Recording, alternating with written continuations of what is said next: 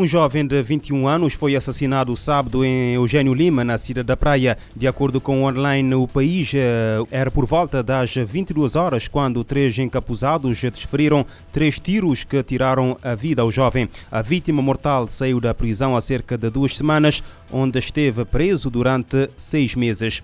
Na Ilha do Fogo, a Polícia Nacional deteve sábado um jovem na posse de uma certa quantidade de cannabis na sequência de uma denúncia. O comandante regional da PN, subintendente Hermínio da Veiga, disse à agência cabo-verdiana de notícias que a detenção aconteceu por volta das 10h20 de sábado, após a chegada do navio crioula proveniente da cidade da Praia. Segundo a mesma fonte, a droga encontrava-se no interior de uma caixa no meio de sapatos velhos e embrulhado, destinado ao jovem que foi detido. A quantidade da droga não foi foi indicada, mas a PN avança que se trata de um embrulho e que o receptor detido em flagrante delito encontra-se na esquadra policial de São Felipe. O mesmo vai ser hoje presente às autoridades judiciais para legalização da prisão e aplicação de medida de coação.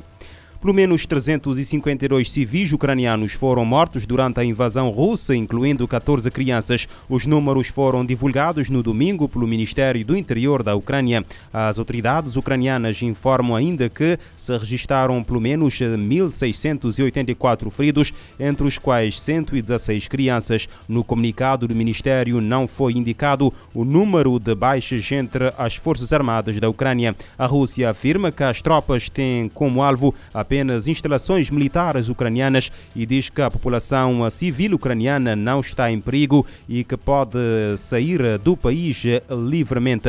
A Rússia lançou na quinta-feira de madrugada uma ofensiva militar na Ucrânia com forças terrestres e bombardeamento de alvos em várias cidades. No domingo, o presidente russo Vladimir Putin anunciou ter colocado em alerta a força de dissuasão das Forças Armadas russas, incluindo uma componente nuclear, numa escalada do conflito que Washington considerou totalmente inaceitável. O presidente russo Vladimir Putin diz que a operação militar especial na Ucrânia visa desmilitarizar o país vizinho e que era a única maneira da Rússia se defender, uh, precisando uh, o Kremlin que a ofensiva durará o tempo necessário. Cerca de 22 mil pessoas cruzaram a fronteira da Polónia para a Ucrânia desde uh, aliás, cruzaram a fronteira da Ucrânia para a Polónia desde a invasão russa. O angolano Cláudio Chikaia, de 28 anos, por exemplo, fugiu da Ucrânia assim que a invasão russa começou e chegou este domingo à capital da Polónia.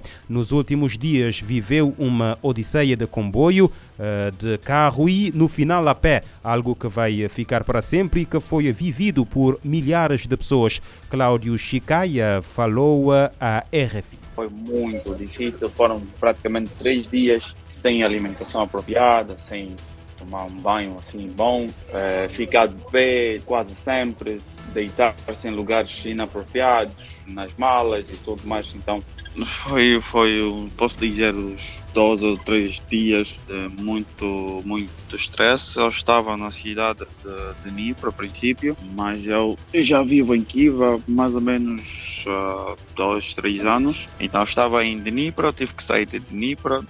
Depois que começou as primeiras explosões, tive que sair de Dnipro para Kiev e posto em Kiev, tive que sair de Kiev para Lviv e de Lviv tive que sair para passar a fronteira e então entrar para a Polónia. Então foram uns dias assim muito cansativos, quase que não dormimos, aquilo é andar porque bem, para entrar para a fronteira muita gente, então deixam-te por aí 10 km, tinha muitos carros, então a linha era muito grande, quase que não movia para quem vai de carro então tínhamos que descer em algum ponto e andar. Há quem, quem teve que andar 20 km, 30 km até chegar lá na fronteira. E posto na fronteira, tu ficas lá de pé até chegares a tua vez de ser atendida. E, e era uma multidão e tanto, tu ficavas lá meio de 5, 6, 7 horas. Há quem chegava no final do dia, dizem que olha, agora estamos a atender, por exemplo, só as crianças e as mulheres, né? no caso os ucranianos, que vão, então vocês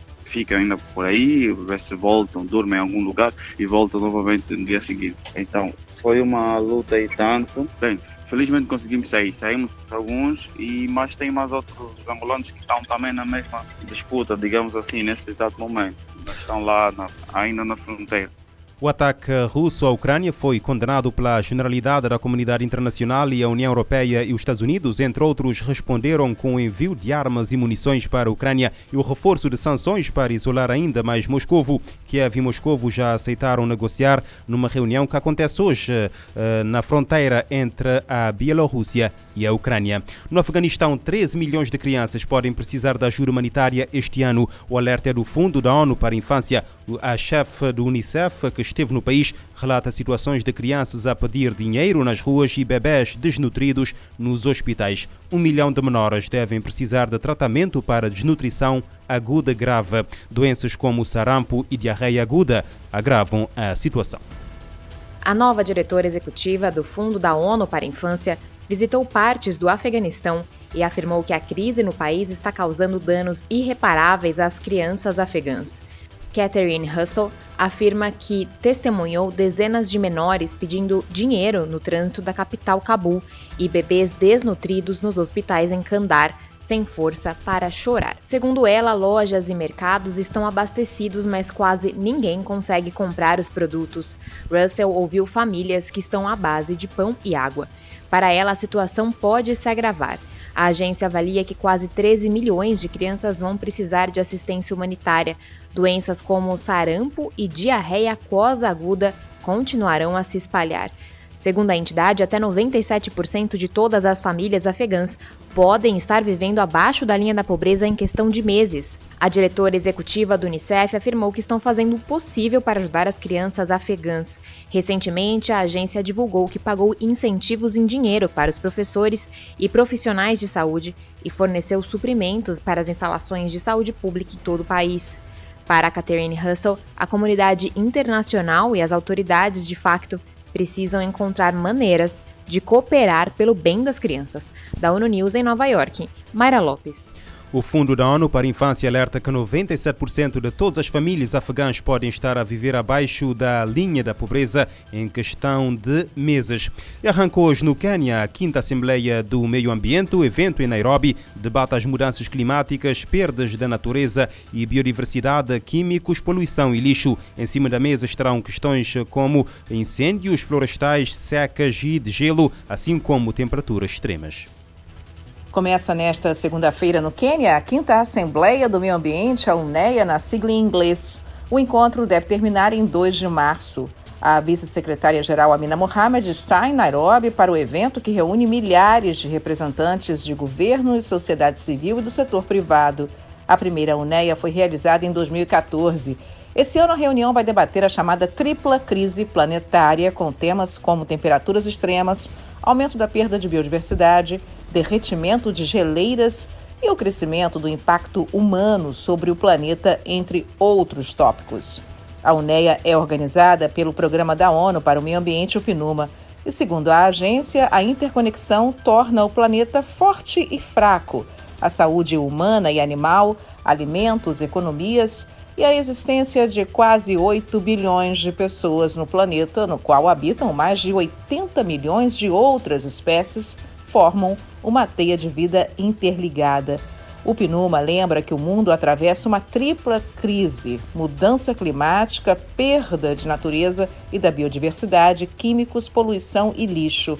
A agência acredita que a humanidade deve tornar essa interconexão uma força para reverter os danos já feitos. Em sua mensagem, o secretário-geral Antônio Guterres afirmou que muitos países devem entrar no modo emergência para combater o que ele chama de cinco maiores ameaças globais, incluindo a mudança climática.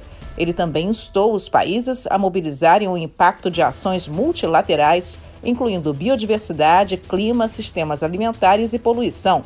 A UNEA é descrita como o Parlamento Mundial do Meio Ambiente pelo seu papel na área. Da ONU News em Nova York, Mônica Grayle. A quinta Assembleia do Meio Ambiente arranca hoje no Quênia e decorre até quarta-feira. Right,